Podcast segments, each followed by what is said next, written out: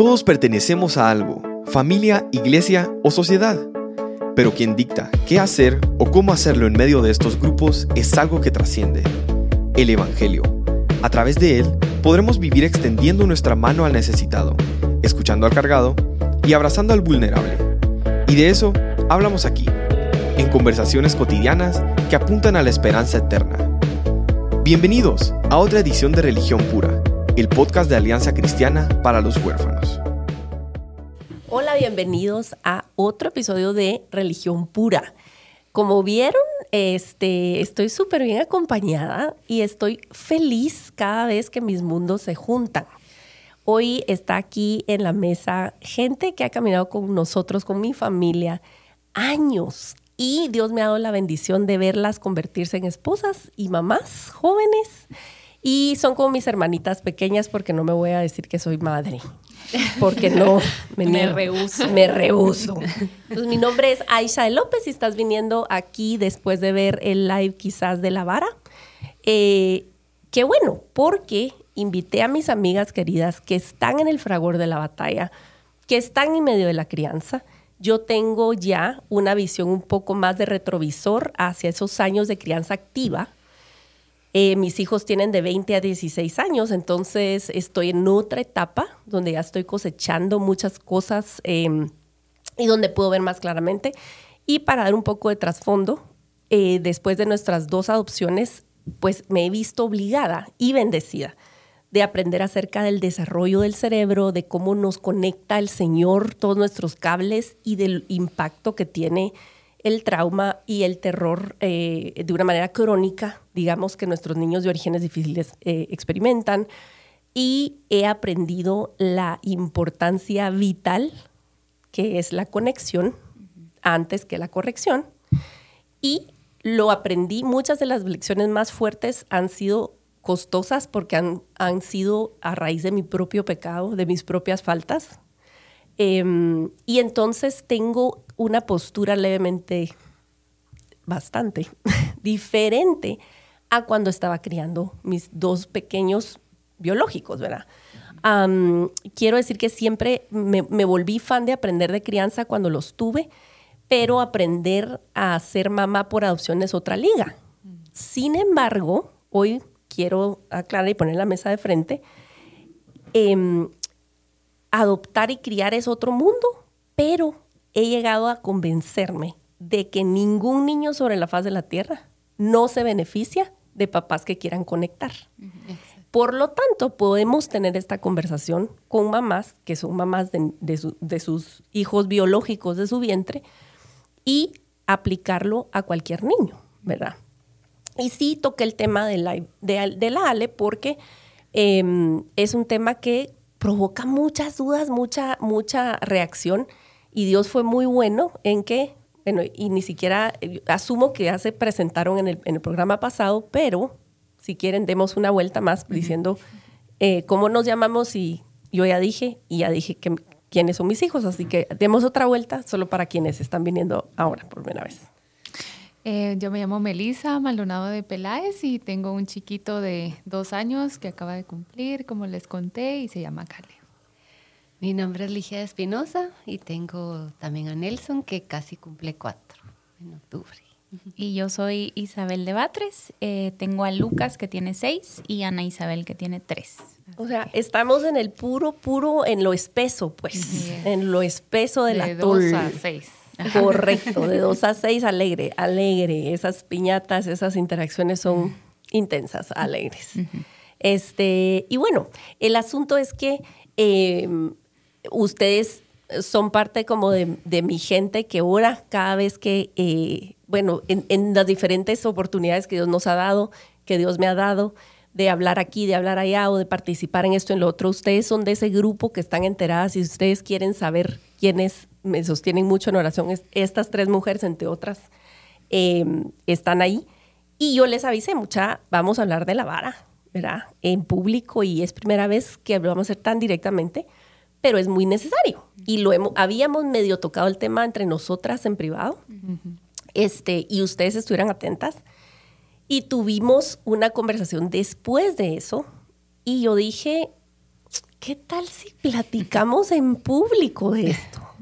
Y entonces Ligia, Melissa y eh, la Isa están representando en alguna manera la voz de las mamás cristianas que quieren hacer las cosas bien, quieren amar a sus hijos, quieren honrar al Señor, quieren formar hombres y mujeres de bien.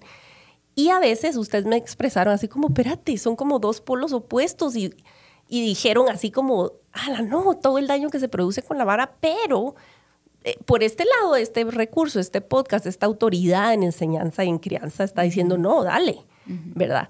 Pero la verdad hemos con David platicaron y no es tan simple como parece, ¿verdad? Entonces vamos a seguir esa conversación un poco em, y quizás podemos dar eh, más esperanza en este episodio y decir, ok, ya dijimos que la vara eh, debería de ser usado con escasez, con sabiduría, sin ira, en eso todo el mundo está de acuerdo.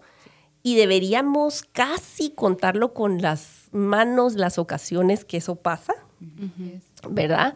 Em, en fin, y eso es muy difícil. Y también estamos de acuerdo en que el pueblo de Dios peca más del lado de sobreusarla y abusarla que de no aplicarla, ¿verdad?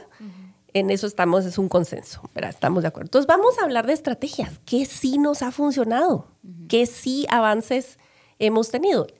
Quisiera empezar con la Isa. La vez pasada comentaste, contaste de eh, el drama de las tareas y la frustración que le produce a Lucas.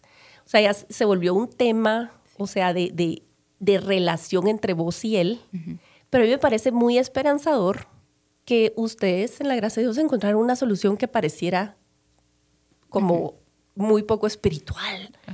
Pero está construyendo algo con tu hijo. Sí, este, con Lucas este año comenzamos a aprender a leer, que para todas las mamás que ya pasaron por esa etapa, les duele el estómago solo de recordar la M con la A y el pa. No, mi amor, no es pa. Y entonces eran tardes completas de la M con la A y la M con la A. No, mi amor, si me lo acabas de decir que es ma.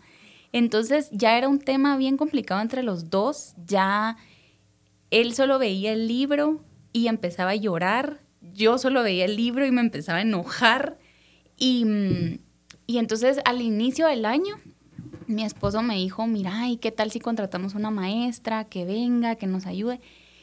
Y yo en mi orgullo de mamá que puede, que está con sus hijos presente, que tratando, en mi, en mi orgullo realmente, tratando de hacer las cosas lo mejor para él, yo le dije, no, yo puedo, que es importante que él tenga una conexión conmigo, que yo esté ahí con él.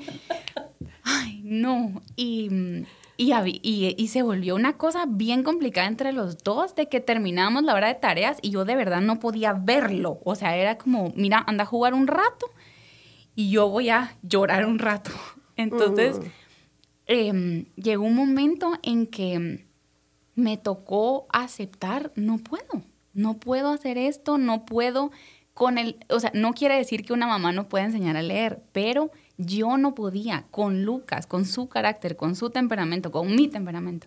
Y gracias a Dios tuvimos la posibilidad de contratar a alguien que pudiera llegar a enseñarle en las tardes a leer. Y no quiere decir que él ya no se frustre y que ahora todo es hermoso, pero ahora él tiene el problema con esta persona. Y yo puedo volver a ser consuelo y yo puedo volver a ser la que está para él, la que lo apoya en su frustración. Y, y podría parecer como, ay, bueno, yo me quité el problema de las manos y hay que alguien más se encargue. Pero realmente fue una situación difícil de aceptar. No puedo hacerlo. Necesito ayuda. Y fue lo que funcionó para nosotros y ahorita, gracias a Dios, ya saben ma y pa. Entonces, primero Dios va a leer algún día y, y, es lo que funcionó en nuestra casa. Eh, yo quiero poner un paréntesis, tal vez pongo un poco de fosforescente. El sistema educativo convencional no adapta, no se adapta para las necesidades de cada niño. Y ustedes y yo como mamás tenemos que abogar por nuestros niños y realmente no sé cuántos están listos para leer y escribir a la edad que los ponen ahora. Entonces tengamos eso presente. O sea, tu niño no es bruto, ni es rebelde, ni es voluntarioso. Le está costando porque su cerebro no está suficiente maduro y no, hace, no ha hecho clic. Y porque todos los niños son diferentes. Porque Totalmente. luego, o sea, hay otros niños de la edad de Lucas que saben leer perfectamente. O sea, nosotros conocemos a alguien que tiene eh, a su hijo de la misma edad de Lucas. Y, o sea, ese niño puede escribir cartas, pues, de verdad. Y no porque lo hayan forzado a aprender, sino porque él tenía facilidad de aprender. Y eso es diferente. Igual me pasa con Ana Isabel, que tiene tres años, que ella contesta lo que le toca contestar a Lucas. Porque a ella se le hace fácil. Y él va a tener otras habilidades y otras fortalezas y todos son diferentes y no podemos como que decir, ay, este no sabe o este no aprende porque va a tener otras cosas, ¿verdad? Totalmente, totalmente de acuerdo. Y aquí tocaste un punto muy importante a la hora de, de celebrar los logros particulares de tus hijos y de tu familia. No nos comparemos, ni comparemos a los niños. En ocasiones ni siquiera la curva de crecimiento en el pediatra te sirve. No. Es, yo le digo a mamás, mira, no te aflijas que no está en la curva, que se pasó la curva. ¿Cómo va él o ella en su crecimiento? ¿Es consistente? ¿Hay algo preocupante ahí que te diga el pediatra? Pero si no, no Y es que comparemos. empezamos a comparar desde recién nacidos. O sea, ay, mi hijo tiene un mes y agatea. Ay, Dios mío, el mío tiene seis y no se sienta. Y ya te duerme. Sí, luego le salió un diente y se acabó el cuento de hadas. O sea, de verdad, de verdad, tengamos cuidado con eso, ¿verdad? Em, entonces, encontraste una solución y yo quiero animar a las que nos están escuchando que no pueden costear una, una, una eh, maestra particular, una maestra que venga y ayude. Em, si tú eres parte del cuerpo de Cristo, alguien, alguien, Dios va a proveer alguien que Una venga, tía, una una tía, una vecina, alguien que bajo tu supervisión, no, no estamos soltando al niño, la Isa no se lava las manos y se va. Alguien que venga a suplir esa necesidad porque es cuestión de humildad decir, aquí topé, yo no puedo. ¿verdad? En otras ocasiones yo les he compartido cómo Jackie Darby, que es alguien más que ha estado en el podcast, ha estado en la cumbre, ha sido un instrumento de Dios para tratar con cosas profundas de los corazones de mis hijas que vinieron por adopción. No puedo ser tan obstinada y tan soberbia de decir, ay, qué horror, se va a enterar de las... No, Dios provee y ustedes han sido provisión para mis hijos mayores también y ser hermanas mayores para ellos. Entonces, en el cuerpo de Cristo hay diversidad. Oren que el Señor les dé sabiduría y que provea a la gente y no tengamos miedo de decir, ¿cómo estás? Mal. Hoy estoy triste, hoy estoy frustrada. Lo que estábamos hablando la vez pasada de primero regularte tú y reconocer, eh, usaron la palabra bíblica discernimiento. ¿Qué estás sintiendo en tu cuerpo, en tu mente? Y cuando alguien de verdad que te ama, no vas a hacer un libro abierto con cualquier gente, pero tu grupo seguro, ¿cómo estás, mucha? Hoy fue horrible, me costó tal cosa. Entonces Dios va a ir levantando tu propio equipo de, de porristas que te dicen, sabes que yo voy a llegar un rato, ¿verdad? Es decir, pedir ayuda es muy, muy santo. Ah, No sé quién más quiere seguir con algo que te ha funcionado. A mí me ha funcionado ten- ser creativa y tener como un montón de estrategias y tener pedirle al Señor muchísima paciencia y no pelear con la etapa en la que estoy. Porque, por ejemplo, ayer Caleb quería, mm, yo necesitaba ir a comprar comida, necesitaba ir al país, pero yo ya me hice la idea que voy a tardar media hora en salir de la casa, ¿verdad? Y entonces, pero me, me pongo a pensar, ok, quiero salir de aquí sin que haya un berrinche, sin que haya un explote en donde ya tengo que calmarlo, como hablábamos antes con Caleb, ¿verdad? Con, con- con David, perdón. ¿Cómo hago para llevar est- esta, esta situación sin llegar a ese límite con él, verdad? Entonces, ser súper eh, paciente. Por ejemplo, él quería unas galletas y se las quería comer en, eh, en la sala porque ayer habíamos hecho eso y en su corazoncito y en su mente fue un momento bonito, supongo, ¿verdad? Entonces, ¿por qué yo voy a querer que si yo quiero que sea en el carro? Porque ya nos tenemos que ir, ¿verdad? Entonces, como tener paciencia de pensar, ok, ¿qué va a ser un minuto que nos sentemos a comer en la sala y, y él se relaje? Y pensar, bueno, ¿cómo lo hago para que lleguemos a la, a la puerta, verdad?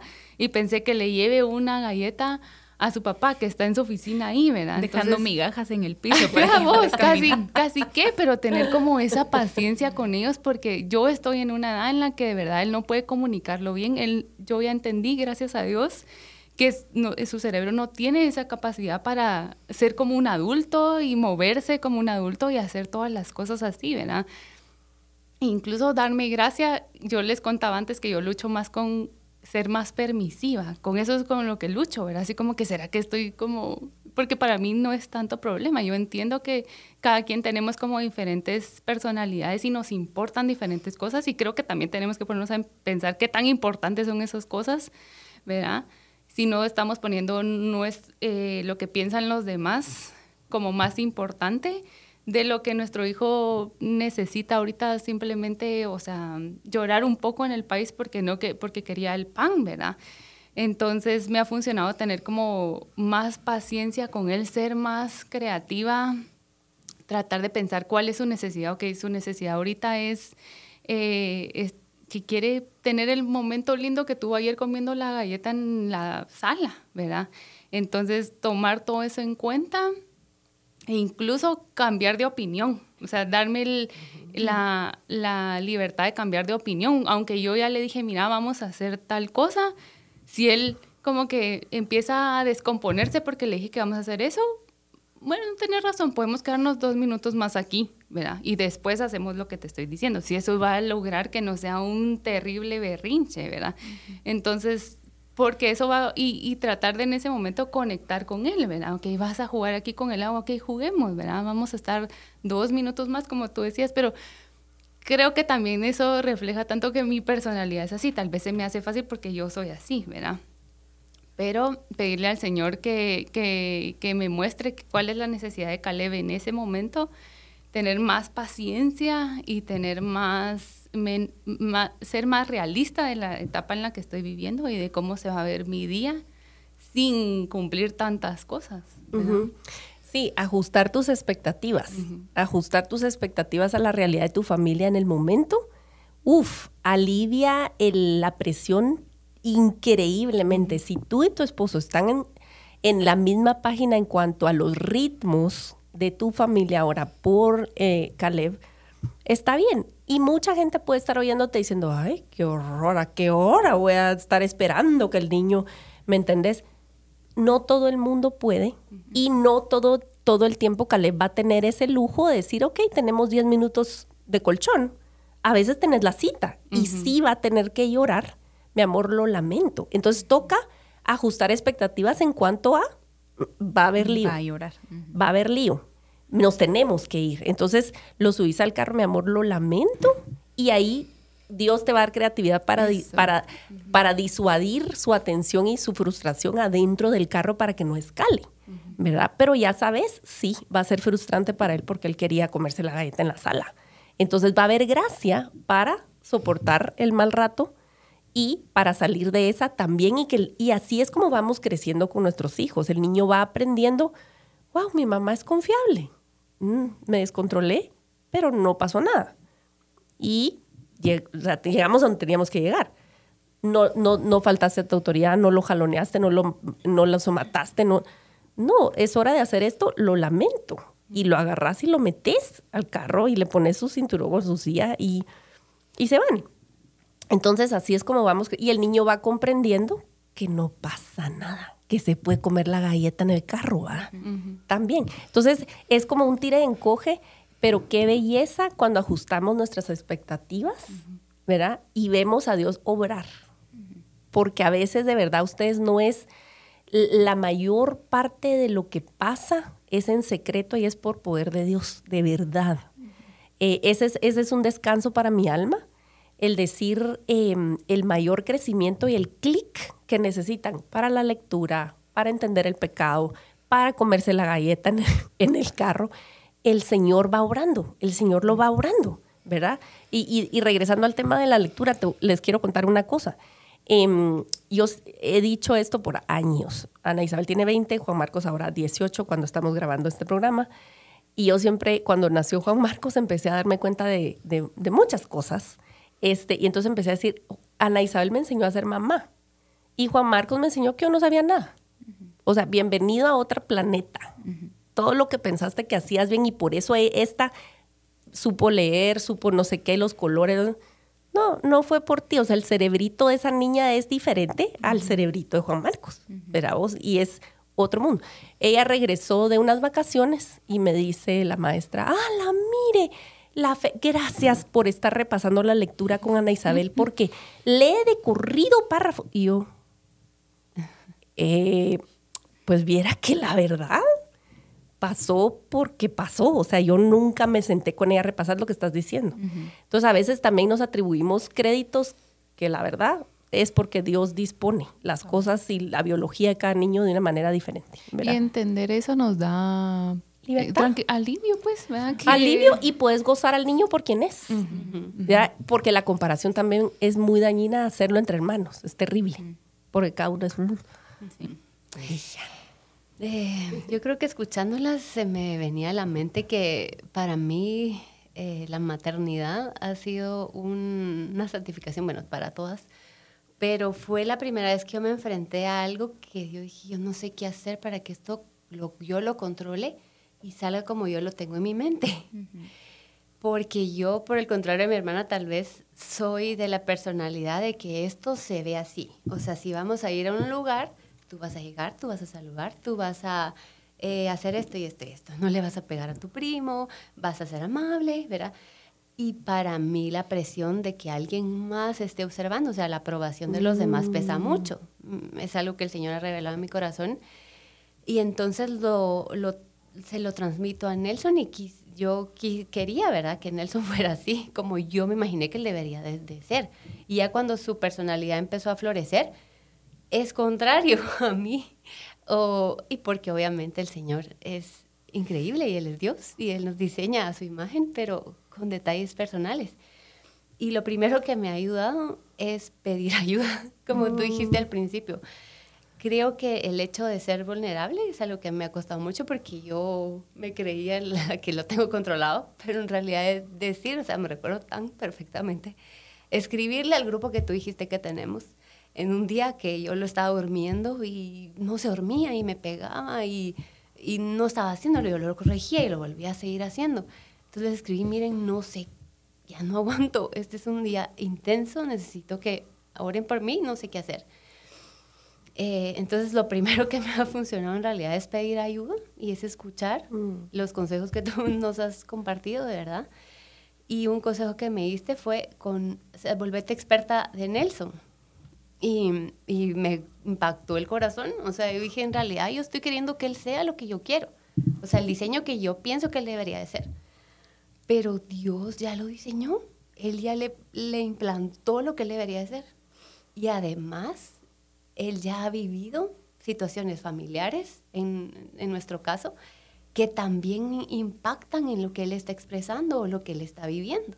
Y eso yo no lo había considerado. Entonces eso me ayudó, o sea, escuchar a otras personas, escuchar a amigas y sí tener la información de que por gracia uno va teniendo, ¿verdad? De lo que tú dijiste, a veces suena como pueblos opuestos, lo que mencionaste al principio, del tema de la vara, del tema de la, de la corrección eh, verbal o cómo combinarla. Y yo pienso que en, en, eso, en eso se conecta a conocer al niño para aplicarlo, ¿verdad? Y ver más amplio, no solo el querer que sea de la forma que yo quiero, sino recibir la información y pedirle a Dios que nos muestre y como tú decías también conversar, porque a mí me pasó, terminé de leer un libro que habla de la barra de la corrección física de una forma conectada, pero yo entendí como disciplina solo la vara. Y en el caso de mi niño es más fácil aplicarla, por decirlo así, de una forma por sus evidentes acciones, ¿verdad? O sus, sus, acciones intensas. Pero una conversación con mi esposo me hizo ubicarme en, pero disciplina no es solamente eso. Y para él va a ser más contradictorio que tú le estés corrigiendo de una forma física, aunque sí hay momentos que se ha aplicado, más contraproducente que beneficioso. Entonces ahí me ha tocado pedirle al Señor, Señor, quiero conectar mucho. ¿De qué forma? ¿verdad? Uh -huh. Y mi esposo me, me, ha dicho mucho, a mí me pasa con el tema hasta de lo que estudié, ¿va? la comida, la nutrición. Eh, me pasa con que yo quiero que coma de cierta forma y no sé qué, y mi esposo me dice, mira, relájate con eso. Si no, de verdad, él no va a tener, eh, o sea, él va a asociar otra forma de entender su alimentación. Y de verdad, o sea, le pido, Señor, ayúdame a relajarme con esto, porque esto no es una cosa sí, él va, tal vez va a lidiar en algún punto el Señor con él en el tema de la comida y de los deseos de su corazón. Y ahorita yo voy a hacer lo que mejor sé, pues, ¿verdad? En mis manos, pero, pero si se come una dona y se come el jugo, yo voy a tratar, ¿verdad? De estar más relajada. Entonces, tal vez eso ha sido lo que más el Señor ha trabajado en mi corazón. Y al final eso, pedir ayuda y relajarme en rendir, ¿va? Mis, como tú decías, mis, mis expectativas, ver una visión más amplia de lo que está pasando y pedirle al Señor discernimiento en, en lo que hemos recibido de enseñanza y aplicarlo, ¿verdad?, en los momentos. Y sabes con lo que decís, la necesidad, o sea, no solo lo que queremos, sino la necesidad de comunidad, de un grupo de personas, sean mamás o no sean mamás, pero un grupo de personas que te ame a ti y que ame a tus hijos, cuando se portan bien y cuando se portan mal porque Nelsito puede llegar a mi casa y puede pegarle a Ana Isabel y yo lo amo. Eso no va a cambiar.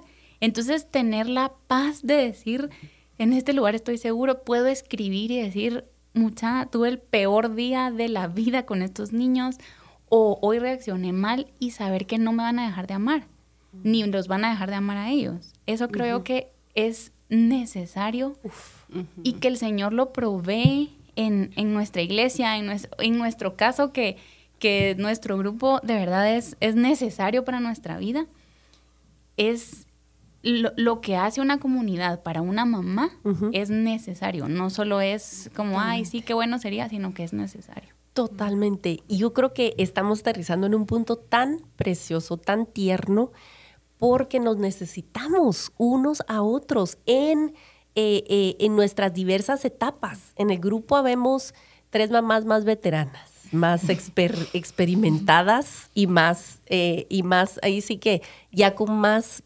errores en, nuestro, en nuestra mochila, ¿verdad? Y que el Señor ha cubierto con gracia. Em, y qué importante lo que, lo que estás diciendo, Isa. Y, y, yo, pan para nuestro matate, señoras que están oyendo esto, que ya pasaron esta etapa porfa, no hagamos, no cometamos el error de ver a las mamás jóvenes y en el súper oír, el berrinche, decir, hmm, fuera, mi hijo, de una me lo levanto. O, o, en la iglesia, ¿verdad? Los niños pequeños en nuestra congregación, de a partir de los dos años hasta como los once, se van a sus clases, pero de ahí los bebés están con nosotros y no todo el tiempo los niños tienen éxito en quedarse en la clase, amanecieron mal o de mal humor o tienen ansiedad, que, que sé yo, X razón, y no se van a su clase. Están entre nosotros en la congregación. ¿Cuál es nuestra actitud con las familias jóvenes? Yo sé que es más cómodo tener un, un santuario silencioso donde el pastor puede hablar con libertad, pero ¿cuál es nuestra, nuestra actitud? Dirán los jóvenes, la vibra que les damos pues alrededor, ¿me entendés? De, extender gracia y decir, es, esto es difícil. Y validar, yo creo que a veces cuando ustedes que están en esta etapa están escribiendo, a la mucha no dormí, fue horrible, ayer fue fiebre o fue o tocó hospital o, o un mal día eh, con de berrinches o lo que sea creo que la primera palabra, si no, no, no tenemos que ser expertos o pedagogos o psicólogos, si tan solo validamos, recuerdo qué difícil es. Y solo decir, te veo, te abrazo aquí y voy a orar. Qué horrible lo que estás pasando. Es horrible, tenés razón. Y sabes que otro día tomamos café y vamos a, aventar ideas. Y aquí los dejo con otra idea. Y lo dije en el live con la Ale.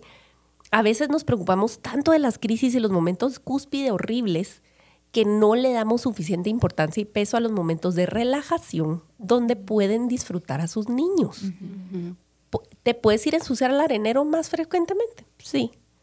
¿Podés, en vez de ir a correr a traer el trapeador, mejor tomarle un par de fotos? No para redes sociales, señoras, porfa, ese es otro tema eh, necesariamente, ¿verdad? Em, pero para poder gozarte, a tu, ¿dónde hay momentos de alegría, de, de juego, de risas? Para poder conectar con ellos, porque ahí se construye lo que luego se va suavizando cuando hay momentos de corrección que se van a ir primero Dios espaciando, espaciando, espaciando y vas a tener otras etapas de otros retos, ¿verdad? Donde el niño ya sabe que es amado, que es conocido, que es visto, que, que, que, estás a favor de él y que sos equipo, ¿verdad? Entonces, un tip practiquísimo que hablamos con Ligia en, en su momento, escojan sus batallas. ¿Qué cosa podés realmente, o sea, es importante porque es importante, es un principio de vida? ¿O es que a ti te cae mal que ande con un calcetín amarillo y otro azul? ¿Tiene algo de malo? ¿Hay algo que está, o sea, o si solo porque alguien más va a pensar que está mal? Exacto. Ajá, correcto, eh, correctamente. O sea, dejen espacio para que los niños escojan dentro de su cuidado y autoridad. Entonces yo le decía a Ligia, ok, los niños no tienen control sobre tantas cosas y a veces ustedes, y ni hablar, ni, hemos, ni, ni tenemos tiempo, ya estamos terminando el tiempo, eh, revisen sus horas de sueño. ¿Cuántos, ¿Cuántas horas duerme? ¿Es inconveniente para los adultos las rutinas de sueño? Sí. Pero es lo que el niño necesita. Sí. Es lo que necesita. O sea, sí, yo le dije a una mamá hace unos meses que están teniendo, estaban teniendo crisis ¿verdad? Eh, familiar, en fin, en fin yo le dije, desapasionadamente, si una trabajadora social te cae en la casa cualquier día, va a revisar que el niño esté, que esté alimentado correctamente, que sea un, un, buffet orgánico y que no sé qué y que el baby winning, de eso no importa. Tiene la, la barriga llena, tiene una rutina predecible, está siendo educado, está siendo limpio su ambiente y su cuerpo y su higiene personal recibe juego, recreo, o sea, tu atención, o sea, las cosas básicas que cualquier criatura necesita y de ahí para adelante es aderezo. Entonces no es algo que nosotros estemos eh, sugiriendo porque, ay, es más bonito. O sea, los niños necesitan ese cuidado básico y, y, Dios no nos está llamando a algo imposible, sino algo que Él nos está capacitando para hacer. Dentro de eso, ¿qué podemos darle a escoger al niño? Mi amor, vamos a desayunar. No es, ¿querés ir a desayunar? No. Vamos a desayunar, mi amor. ¿Querés huevito revuelto o estrellado? Y su atención se fue para allá. Vamos a lavarnos los dientes. ¿Querés escoger, ponerle dos cepillos de dientes? Si es un lío, ¿me entienden? Todo lo que vos decís de la creatividad. Oren a Dios por creatividad. Pareciera como, tal vez no se te ha ocurrido pedir eso. Uno tan santo. Ajá es, pero es totalmente. Es totalmente, son recursos y Dios es creativo. Pero en fin, podemos hablar por mil horas. No sé si quieren terminar. dos, dos cosas que creo que me han servido mucho es em, cuando, cuando mis hijos tienen un día difícil y un momento difícil, yo siempre, pues desde hace bastante tiempo aplico esto y siempre les digo, por ejemplo, que hicieron un berrinche. Entonces yo le digo, Ana Isabel, cuando tú haces un berrinche y te portas mal y lloras y, y no amas a tu hermano, ¿yo te amo más o te amo menos? Mm. Entonces ella contesta, igual. Y si tú te portas bien y nunca lloras y nunca haces nada que me enoje, ¿yo te amo más o yo te amo menos? Ella dice igual. Mm. Entonces yo le digo, porque no hay nada que tú puedas hacer para que yo te ame más o te ame menos. Y eso es algo que he hecho con Lucas y con Ana Isabel y, creo que es bien valioso y lo, y, lo, y lo uso en momentos buenos y en momentos malos para recordarles que el amor no se gana. ellos no mm. pueden hacer nada para que yo los ame más o los ame menos. Ese es el primer tip que creo que, que me ha funcionado. Y el segundo, para, para terminar, es el tema de las amenazas y los castigos y los premios que creo que es algo que usamos bastante como para salir rápido del problema. Y, mm, y, por ejemplo, decir, bueno, si no recoges todos los juguetes, yo los voy a tirar a la basura. Mentira. Eso es mentira, no los voy a tirar a la basura. O lo que hacían, eh, lo que hablábamos la vez pasada de, de, mira, si no dejas de hacer berrinche, yo te dejo con el policía. No los vas a dejar. Y entonces lo que les enseñamos es que mi palabra no vale y yo no cumplo lo que digo. Y lo mismo con los premios de decir, por ejemplo, para salir de la casa, mira, si saliste, paso comprando un helado. Mm, ¿Siempre le vas a comprar un helado para salir o solo es para salir del paso y, Y no es que sea malo el castigo y el premio, sino que Sí, es para qué lo estamos usando, para rato. qué lo estamos usando y que el nuestro, ahí sí que, que nuestro sí sea sí, nuestro no sea no. Si yo le digo, si tú le vuelves a pegar a alguien, nos vamos a ir de la piñata. Si le vuelve Nos a pegar vamos. a alguien, lo voy a agarrar y nos vamos a ir de la piñata. Ujú. Porque le vamos a enseñar que se cumple nuestra palabra y, y se hace lo que nosotros decimos. Entonces, esas creo que son dos Mm. herramientas eh, que hemos usado y que, Sí. que han funcionado. Yo, eh, sí, Ligia, dale, dale, termina. Eh, no, porque se me venía a la mente también, bueno, que eso que decías de que te amo igual, se lo copió a, a mi cuñada, porque de verdad que es súper valioso. Y además pensaba que no escatimemos el poder de la Biblia. A mí me, me ha eh, pasado que hemos tenido momentos intensos y luego nos toca leer la Biblia y justamente se puede aplicar lo que la historia bíblica dice a conectarlo con él. O sea, mm, con recuerdo varios ejemplos, pero no escatimemos el enseñarles Amén. la Biblia desde que son bebés en el cambiador, repetírselas para que ellos sepan también, como tú decías en el podcast anterior, qué es pecado y qué no, a través de lo que dice la Biblia, porque la Biblia es la verdad, dice Nelson. Entonces, no, no escatimemos eso y tengamos tiempos con ellos de leer la Biblia, de aplicarla y también muchos recursos. Yo traía este libro de, de Melissa Kruger que dice su gracia es suficiente y, y termina el libro su gracia es suficiente para ti y para mí. Y entonces busquemos también, ¿verdad? informémonos eh, de recursos que podamos tener esos momentos de lectura o de quietud en los que ya los ánimos bajaron o la intensidad y podamos llevar la verdad de la Biblia al corazón de nuestros hijos y a nosotros también y conectarnos ahí, ¿verdad? Con el Señor. Amén.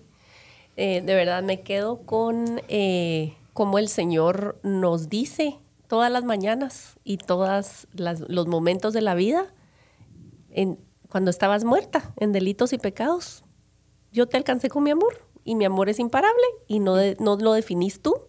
Yo decidí que te iba a amar y te voy a amar para siempre. Con amor eterno te he amado y te he extendido misericordia. Entonces, a medida que nosotros nos adentramos en el Evangelio, podemos inundar a nuestros hijos del Evangelio. Se dice más fácil de lo que se vive, pero es posible. Y no olviden, lo hemos dicho en innumerables veces, pero vuelvo a repetirlo. A veces la prédica más fuerte que los niños pueden escuchar es perdóname. Mi amor, perdóname. No debí hab- haberte dicho eso, no debí hacer eso y cerrar el pico y no excusarnos y no decir, pero es que tú, se acabó, perdóname. Eso predica. Así que esperamos haberles animado, eh, especialmente a las mamás. Queremos tener otro episodio con papás, primero Dios. Eh, pero mm, de verdad, eh, gracias a ustedes por abrir su corazón, por venirse, hacer tiempo, dejarlos chiquitos, coordinar todo para ser la voz de las mamás que quieren y están en medio de esto.